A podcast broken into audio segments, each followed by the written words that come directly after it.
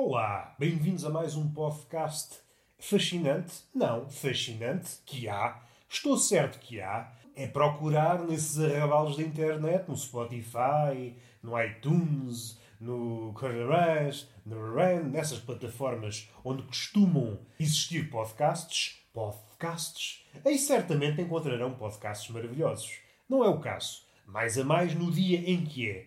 Eu estou apagadito devido à doença, devido à asma, devido à constipação. Eu sou pasto de dores, sou pasto de mal-estar. Estou na caminha, como das outras vezes, a olhar para o teto, com dores no corpo, dores de cabeça, e é um esforço tremendo.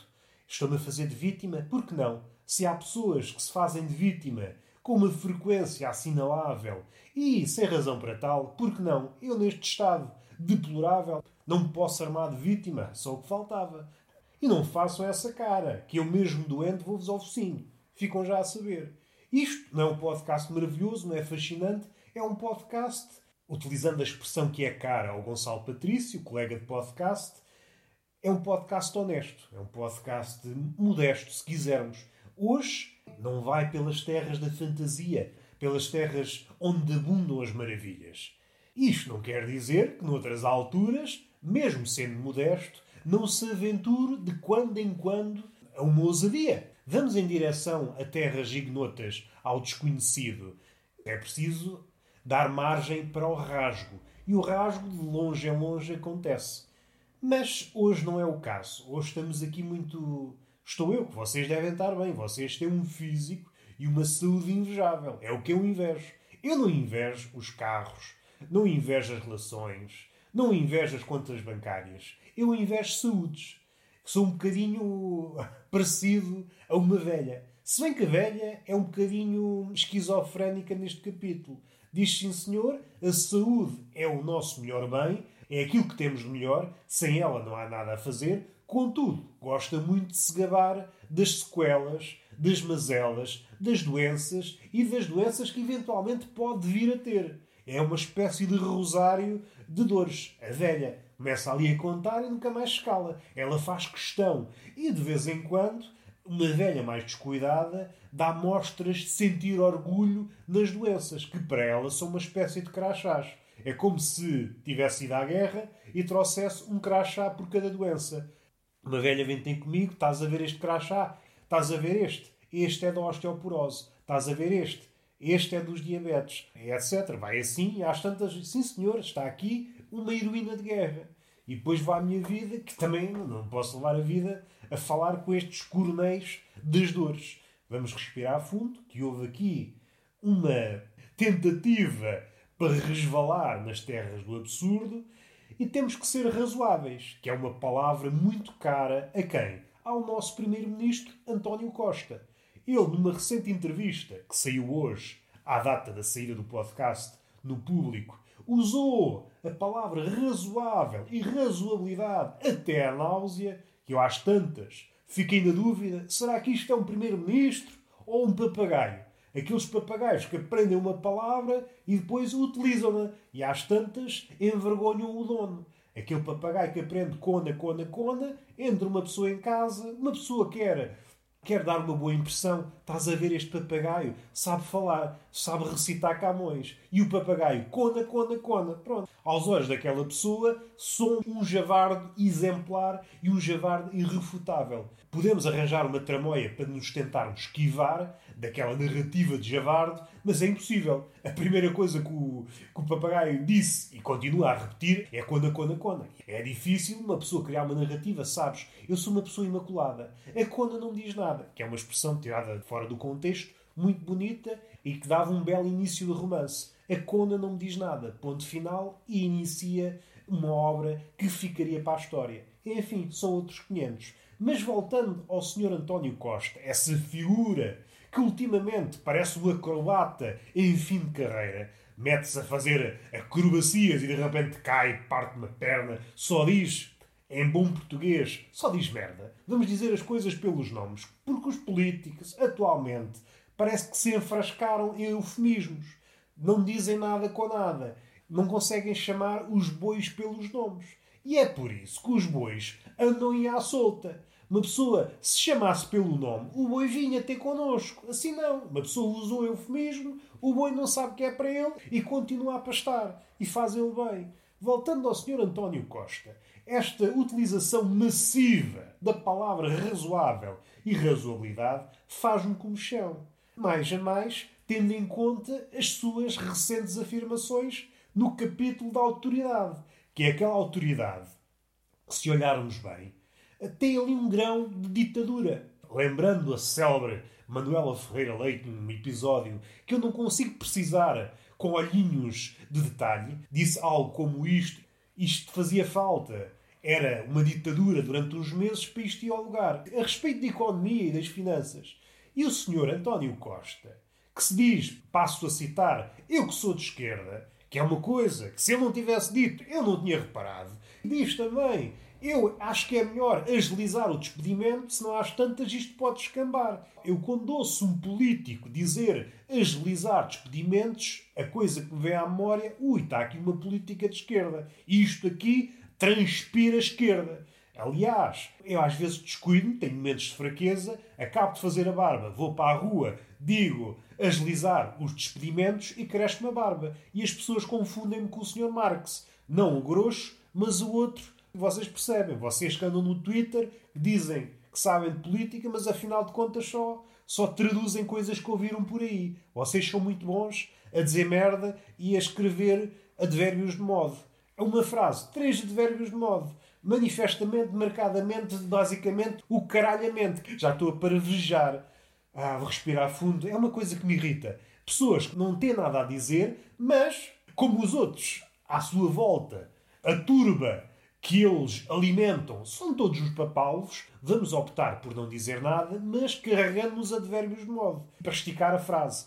Isto, se fosse bem espremido, não seria nada. A pessoa não se atreveria a escrever uma palavra, mas assim não. Escreve logo três ou quatro advérbios de modos numa frase e às tantas uma pessoa passa de relance, pensa assim, senhor, esta pessoa tem um cuidado uh, exemplar. O advérbio de modo, quando é bem utilizado, é uma espécie de refinamento do verbo. Está ali a refinar. É uma subtileza. Agora, quando é usado barbaramente, olha, aqui está o advérbio de modo, um bocadinho afastado daquela esfera muito usada, basicamente, efetivamente, o marcadamente está a surgir, está aí em voga, e, não falando de advérbios de modo, uma coisa que me faz comichão. Primeiro, o século todo, o século XXI, faz-me comichão. Eu, se pudesse, metia-me numa máquina do tempo e ia para outro século. Um século qualquer, à escolha. Punha na máquina qualquer coisa, exceto do século XXI. E estamos aqui num século de sobras, estamos sempre a repetir a mesma merda, estúpidos a pensar que são inteligentes e isto não sai daqui.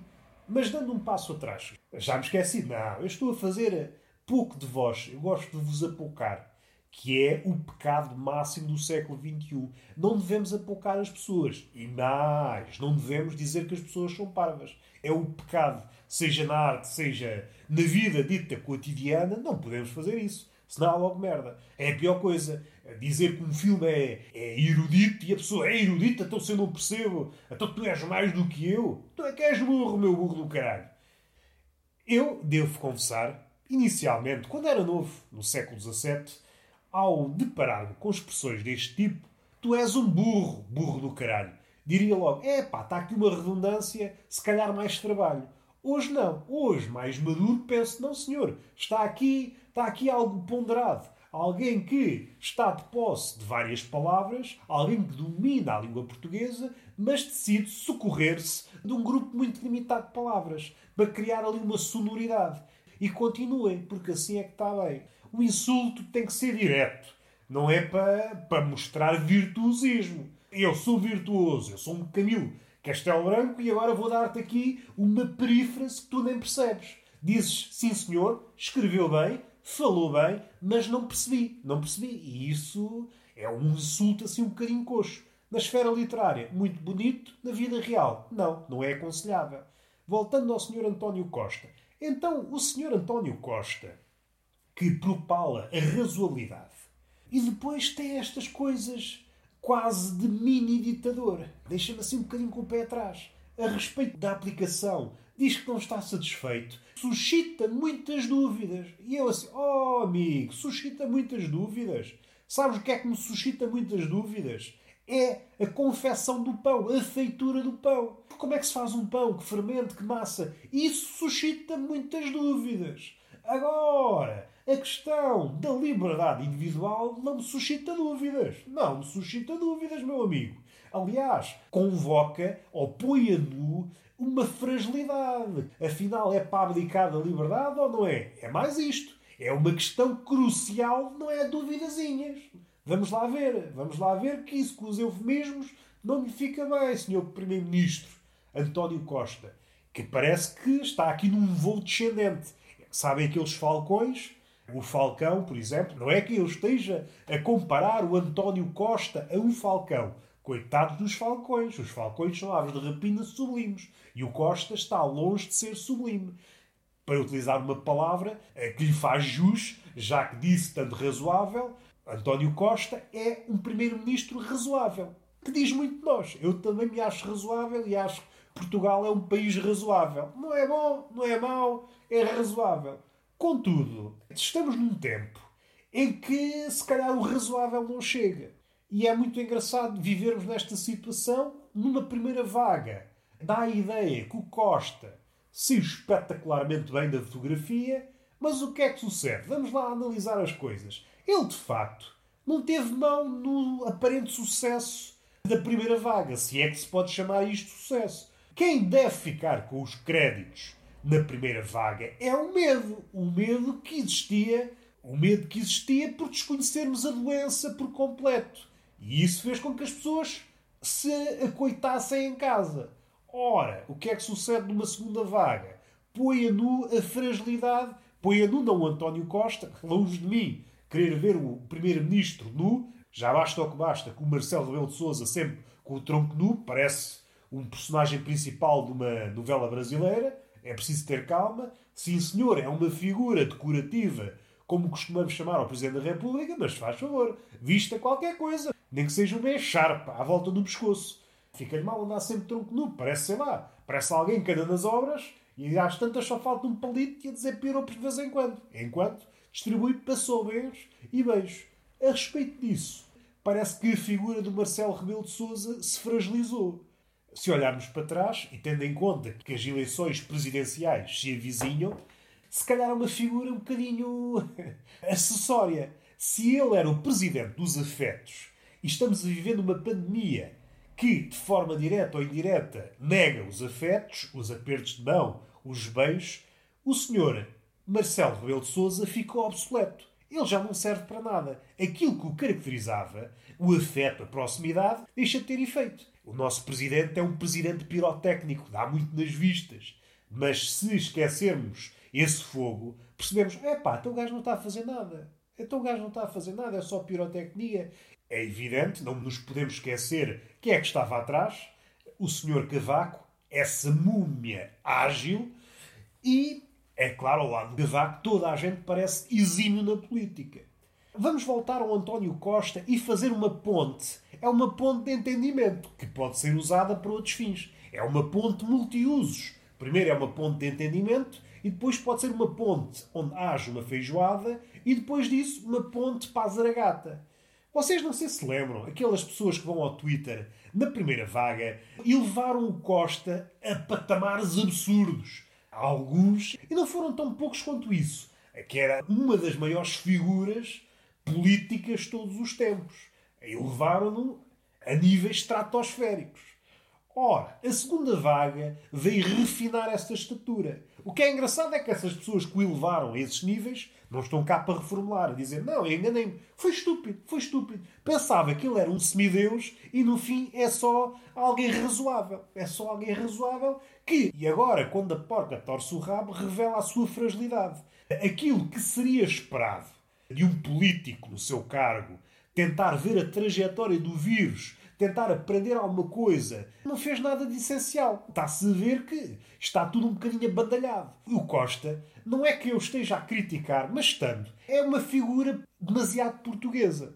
Nós estamos sempre a remediar e não planificamos nada, não aprendemos com os erros. O erro sucede, tentamos tirar umas ilações, fazemos os inquéritos, esquecemos as ilações tiradas desses inquéritos e depois repete-se Volvidos uns meses ou uns anos, o mesmo problema repete-se, já esquecemos as, as lições que tirámos e então vamos fazer outro inquérito sobre aquilo que aconteceu, que já é uma segunda ou uma terceira vez, e isto repete-se infinitamente. Estamos sempre a cometer os mesmos erros, não conseguimos aprender as, as lições, fazemos inquéritos, mais inquéritos, inquéritos sobre os inquéritos e o raio que o parta.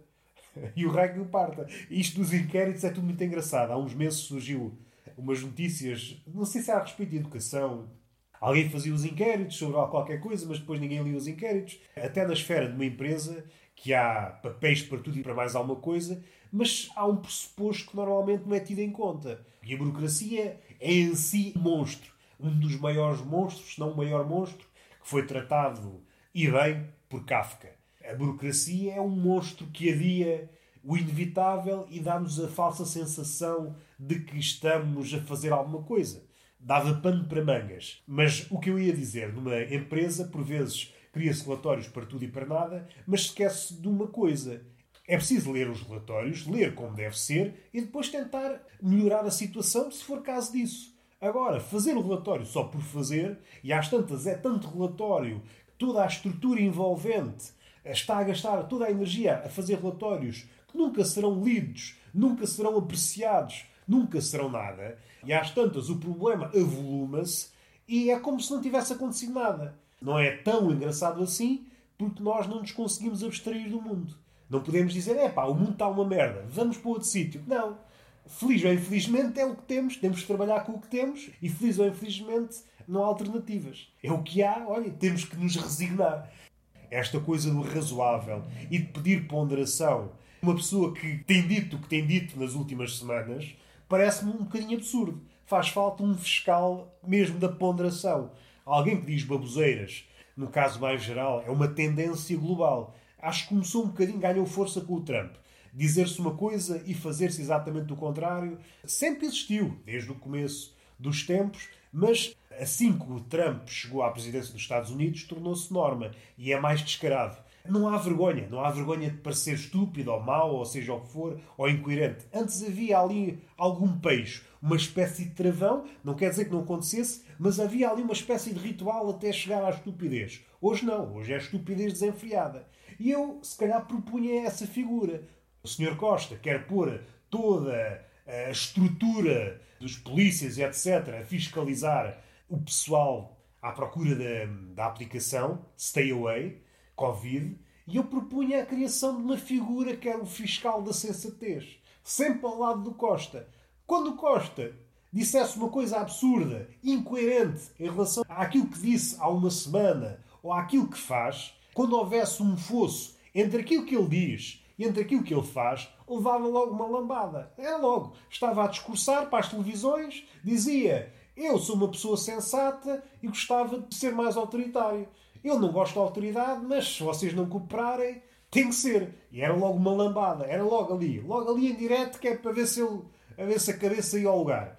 É uma cena que eu proponho. Não é preciso criar uma estrutura, sufocar as estruturas da polícia, etc., com coisas dessas. Não, uma figura, sempre ao lado do Costa, dizia merda, chapada no focinho. Não é aquela chapada injustificada. Se bem que de vez em quando, também ninguém morreu por causa disso, mas chapadinha de vez em quando, se calhar, afinava-lhe ali o registro. Mas não, nós não somos selvagens. Era alguém que dava uma chapada, o Sr. Costa. Então, está aqui a razão da sua chapada. Você diz isto assim assim, você diz que é um democrata polivalente, mas há um mínimo detalhe, quer pôr um grão de ditadura nas coisas. Ah, não é assim, não é assim, chapada no focinho outra vez. A ver se começas a falar direito. e foi o podcast possível. Tinha esta irritação, fiz uma crónica à volta disto, disse outras coisitas além disto, e é o podcast possível. Beijinho na boca e palmada pedagógica numa das nádegas. Até à próxima.